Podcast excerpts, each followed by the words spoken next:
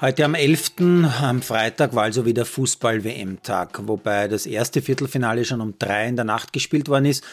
Mein Sohn hat mich, äh, glaube ich, gefragt, warum eigentlich? Und meine einzige Erklärung dafür ist, die Spieltermine, die werden ja wegen der TV-Übertragungszeiten schon lange vor der WM festgelegt.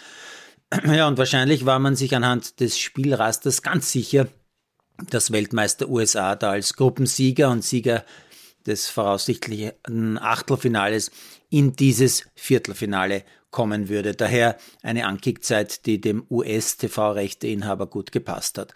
Dass die großen Favoritinnen auf die Titelverteidigung im Achtelfinale gegen Schweden rausgeflogen sind, das hatte damals niemand auf der Rechnung. Wie auch immer, ich habe das Duell Spanien gegen die Niederlande also nicht gesehen, obwohl ich ja großer Fan des spanischen Fußballs bin und mir auf der Zone sogar des Öfteren ja oft Spiele der spanischen Frauenliga anschaue. Und ich habe mich natürlich sehr gefreut, dass sie aus meiner Sicht die technisch besten Spielerinnen jetzt im Halbfinale stehen. Die Partie dürfte aber vor allem für Spanien-Fans eine wirklich harte Probe gewesen sein. Da ist nämlich 80 Minuten kein Tor gefallen und dann macht Spanien per Elfer nach einem Handspiel von Kapitänin van der Gracht das vermeintliche Siegestor, aber ausgerechnet van der Gracht gleicht noch in der Nachspielzeit dann doch aus. Daher Verlängerung und am Ende doch noch das 2-1 für die Spanierinnen. Und äh, für Spanien folgt jetzt das erste WM-Finale ihrer Fußballgeschichte. War auch Zeit, finde ich, oder?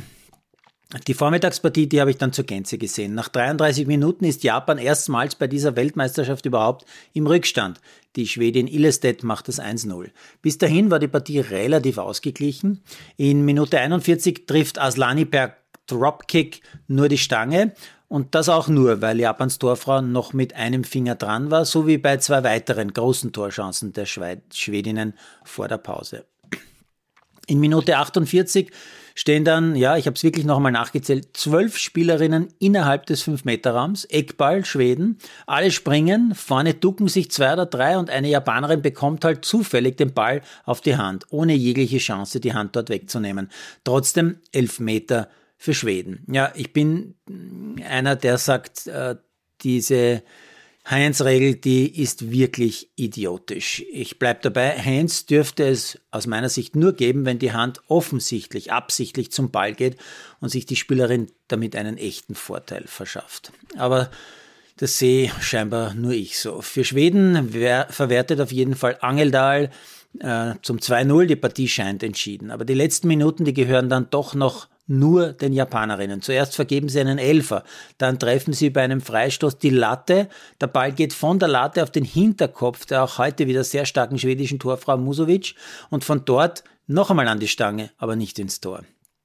In Minute 81 verkürzen die Japanerinnen dann doch noch auf 1 zu 2. Aber in den 10 Minuten der Nachspielzeit fehlt ihnen Kraft, Glück und auch Selbstvertrauen. Die Asiatinnen sind draußen. Schweden spielt am Dienstag um 10 gegen Spanien Halbfinale Nummer 1. Das Halbfinale 2 wird Samstag ermittelt. Und am späten Nachmittag habe ich dann noch ein paar Minuten von Evenepoels Weltmeistertitel im Einzelzeitfahren bei der WM im schottischen Stirling mitbekommen.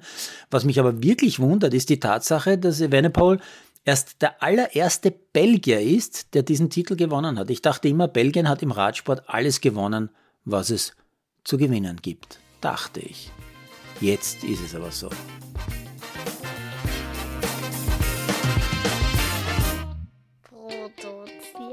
Malderino Chiesens.